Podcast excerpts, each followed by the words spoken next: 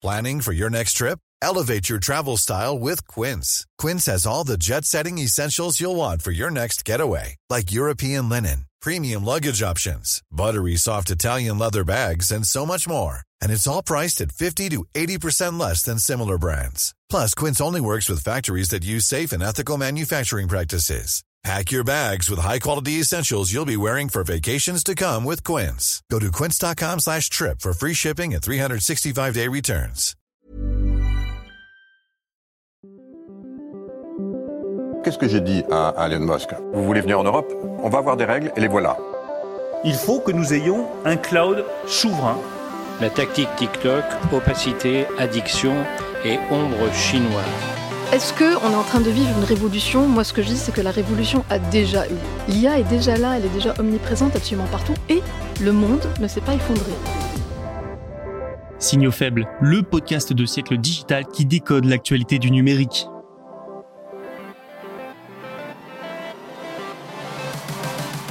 Bonjour à toutes et à tous, nous sommes le mercredi 18 octobre 2023, pas mal d'actualités aujourd'hui, voici celle dont nous allons parler. Ça y est, les États-Unis ont pris de nouvelles restrictions à l'exportation de puces vers la Chine. Foxconn et Nvidia s'associent pour créer des usines d'intelligence artificielle, nous verrons de quoi il s'agit. L'Afrique du Sud lance une enquête antitrust sur les géants du numérique et la répartition des revenus avec la presse en ligne. Et nous terminerons avec Microsoft qui révèle les failles de GPT-4. Pour parler de tout ça, nous n'avons que 10 minutes, alors ne traînons pas. Bonne écoute.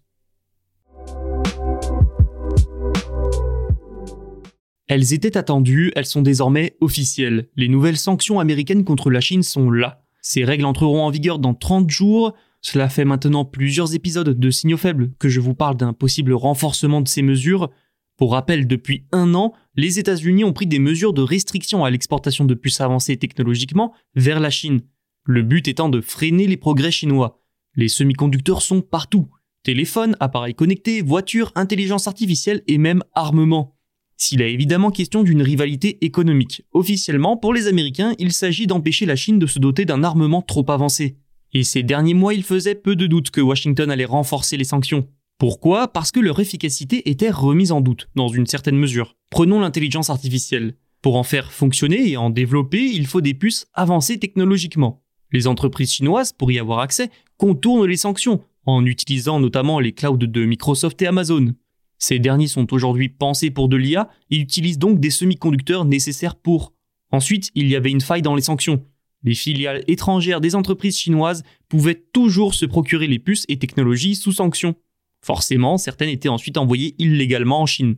Enfin, le Mate 60 Pro, le dernier smartphone de Huawei, laisse penser que la Chine a, malgré les sanctions, fait de gros progrès sur les puces. Tous ces éléments, parmi tant d'autres, hein, ont donc poussé l'administration Biden à renforcer les mesures existantes. Les nouvelles règles ajoutent de nouveaux pays à la liste des nations sous sanctions comme l'Iran et la Russie, des sociétés chinoises dont des concepteurs de puces sont mises sur liste noire, et les expéditions vers la Chine de puces pour intelligence artificielle de Nvidia notamment seront stoppées. Ces mesures seront mises à jour une fois par an. Tout ça démontre au final que jusqu'à présent, Washington a eu bien du mal à couper Pékin des semi-conducteurs avancés. La Chine évidemment dénonce ces nouvelles restrictions. Les entreprises américaines, elles, ont des réactions diverses et variées. Nvidia ne s'attend pas à un impact important sur ses résultats à court terme, mais elle a tenu à avertir que les nouvelles règles pourraient entraver le développement de produits. Le PDG d'ARM a lui sous-entendu que dresser une liste infinie de sanctions n'est pas la bonne méthode. ASML a pour sa part expliqué que l'impact ne sera pas significatif, et la Semiconductor Industry Association, un groupe américain de l'industrie des puces, a littéralement fustigé ces règles. Alors, ces mesures qui ne font pas l'unanimité, vous l'entendez, suffiront-elles pour combler les lacunes des premières sanctions? Le groupe taïwanais Foxconn, partenaire historique d'Apple pour les iPhones et plus grand fabricant d'électronique sous contrat au monde, s'associe avec Nvidia. Ensemble, les deux géants vont construire des usines d'intelligence artificielle. Il est en réalité question d'un tout nouveau type de centre de données, utilisant des puces et des logiciels Nvidia, le tout dédié à plusieurs secteurs, dont essentiellement la conduite autonome, selon les déclarations des deux entreprises mercredi. Lors de l'événement annuel de Foxconn à Taipei, son président, Liu Yongwei, et le PDG de Nvidia, Jensen Huang, ont déclaré que leurs entreprises construiraient ensemble ces usines d'IA. Un nouveau type de fabrication est apparu, la production d'intelligence, et les centres de données qui la produisent sont des usines d'IA, a expliqué Jensen Huang. Ces usines d'IA pourront recevoir et traiter en continu les données des véhicules électriques autonomes pour les rendre plus intelligents. Rappelons que les puces de Nvidia sont les plus recherchées quand on parle d'intelligence artificielle. Pour Foxconn, ça va dans le sens de sa stratégie de développement sur le marché de la fabrication de véhicules électriques et autonomes. En janvier, Foxconn et Nvidia ont déjà annoncé un partenariat pour développer des plateformes de véhicules autonomes. Foxconn fabriquerait les unités de commande électronique pour les voitures basées sur la puce Drive Orin de Nvidia. Les villes intelligentes ou smart cities pourront également bénéficier de ces usines d'IA selon les deux dirigeants. L'objectif du Taïwanais est d'atteindre 5% du marché mondial des véhicules électriques, l'équivalent de 33 milliards de dollars de revenus d'ici 2025. De par leur importance et leur capacité, ces deux entreprises pourraient bien réussir à modeler le futur de l'intelligence artificielle dans le transport et rendre ces nouveaux centres de données incontournables. Nouvelle enquête antitrust contre les grandes entreprises technologiques. La commission de la concurrence sud-africaine va enquêter au cours des 15 prochains mois sur la domination de ces géants sur le marché de la publicité en ligne. Une domination qui empêcherait les sociétés locales, selon la commission, de se développer et de générer des revenus à partir de leur contenu en ligne. En effet, Google et Facebook limiteraient la capacité des sociétés de presse et des médias du pays de tirer des revenus de leur contenu mis en ligne. Google, actuellement aux prises avec le ministère américain de la Justice, est également sous le coup d'une enquête de la Commission européenne pour pratiques anticoncurrentielles et domination sur le marché de la publicité en ligne. La Commission pense même à un démantèlement de ses activités publicitaires. Donc cette nouvelle enquête n'arrive pas au meilleur des moments. Ensuite, le Canada, l'Australie et l'Europe, là encore, étudient tous la faisabilité de détourner une partie des revenus publicitaires de ces géants vers l'industrie médiatique locale. C'est ce que souhaite probablement faire l'Afrique du Sud ici. La consommation de l'information est plus que jamais liée au numérique. Il devient donc urgent d'établir des règles justes entre géants technologiques et entreprises de presse.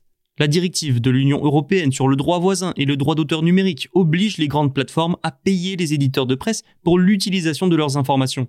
De même pour le code de négociation des médias d'information australiens. Les deux ont été récemment établis.